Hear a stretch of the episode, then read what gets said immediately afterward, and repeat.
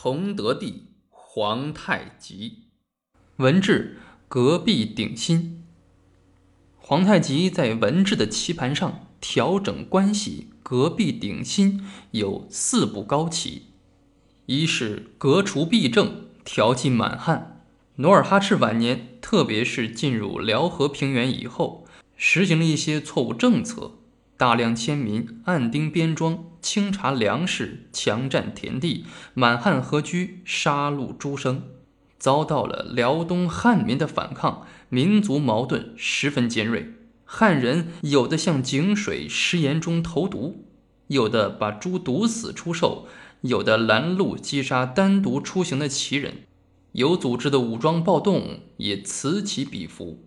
努尔哈赤却没有停止对汉人的奴役和屠杀，继续执行高压政策，结果矛盾进一步激化，人口逃亡，丁壮锐减，田园荒芜，民将饿死，倒寇横行。皇太极继位之后，对其富含的失误之策适时做出调整，对汉民，他提出治国之要，莫先安民。强调满洲、蒙古、汉人之间的关系，譬如五味调剂的贵德其宜。他决定汉人壮丁分屯别居，汉族降人编为民户，善待逃人，放宽惩治，民皆大悦，逃者皆止。对汉官，汉官原从属满洲大臣，自己的马不能骑，自己的牲畜不能用，自己的田不能耕。官员病故，妻子要给贝勒家为奴。皇太极优礼汉官，以此作为笼络辽东汉族上层人物的一项重要政策。对归降的汉官给予田地，分配马匹，进行赏赐，委任官职。皇太极重用汉官，范文成就是一个例子。太宗继位，招致左右，参与军政大计，每逢议事，总问。范章京知道吗？遇有奏事不当之处，总是说：“为什么不和范章京商量呢？”诸臣回答说：“范章京也是这么说的。”皇太极才认可。有一次，范文成在皇宫里进食，看着满桌佳肴美味，想起了老父亲，停住不食。太宗明白他的心思，立即派人把这桌酒席快马送到了范文成家里。后来。范文成做到内秘书院大学士，这是清朝汉人任相的开始。对汉儒，士为秀民，士心得，则民心得矣。谁占有更多的优秀人才，并发挥其才能智慧，谁就能战胜对手。大明有人才却不能用，大顺没有鸿儒严峻，牛金星也不过是个举人。而决定大清能否在这场龙虎斗中取胜的关键，也在于能否大量的占用人才。努尔哈赤对明朝生源屠杀过多，对所谓通明者进行处死，其中隐匿得免者约有三百人，都沦为了八旗包衣下的奴仆。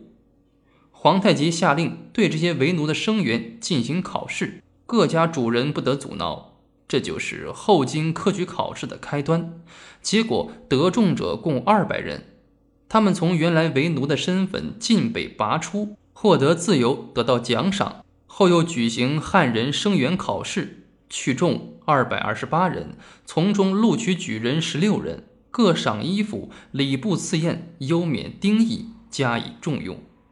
这项举措反响强烈，人声远播。第二，族名满洲，建号大清。皇太极做了两件大事，影响千古，史册永存。一件事改族名女真为满洲。天聪九年十月十三日，公元一六三五年十一月二十二日，天聪函皇太极发布改族名为满洲的命令，从此满洲族的名称正式出现在中华和世界的史册上。另一件是改国号大金为大清。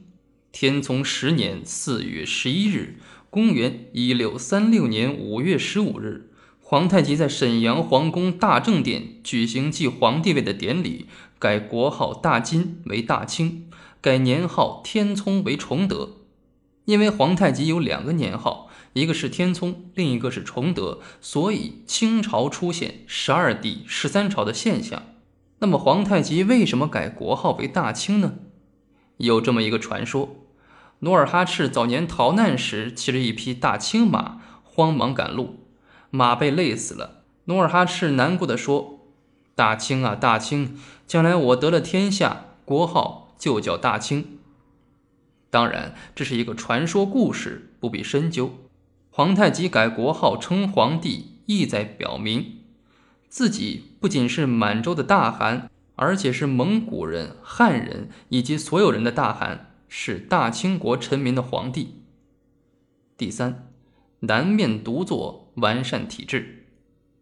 随着后金的发展，皇太极改革并完善政权机构，一是除掉二贝勒阿敏、三贝勒莽古尔泰，又挟制大贝勒代善，废除大汗同三大贝勒并坐制，改为皇太极南面独坐。强化君主集权，就是改变过去皇太极、代善、阿敏、莽古尔泰上朝时四尊佛并坐的局面；二是巩固和完善八旗制度，逐步设立八旗汉军，以管理汉军及其眷属的军政民等事宜，并扩编八旗蒙古，加强对蒙古的统辖；三是创设蒙古衙门，崇德三年改称理藩院。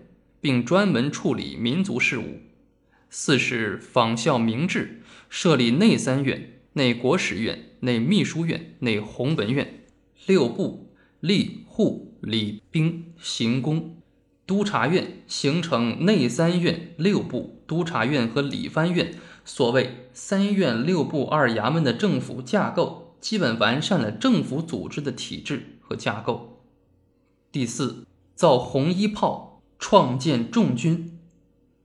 天聪汗皇太极在经过宁远之战、宁锦之战和北京之战三次重大失败之后，终于明白了一个道理：战败的重要原因是自己没有最新式武器——红衣大炮。此炮为西洋人制造，称作红夷大炮。满洲忌讳“一”字，而谐音“一”字，称作红衣大炮。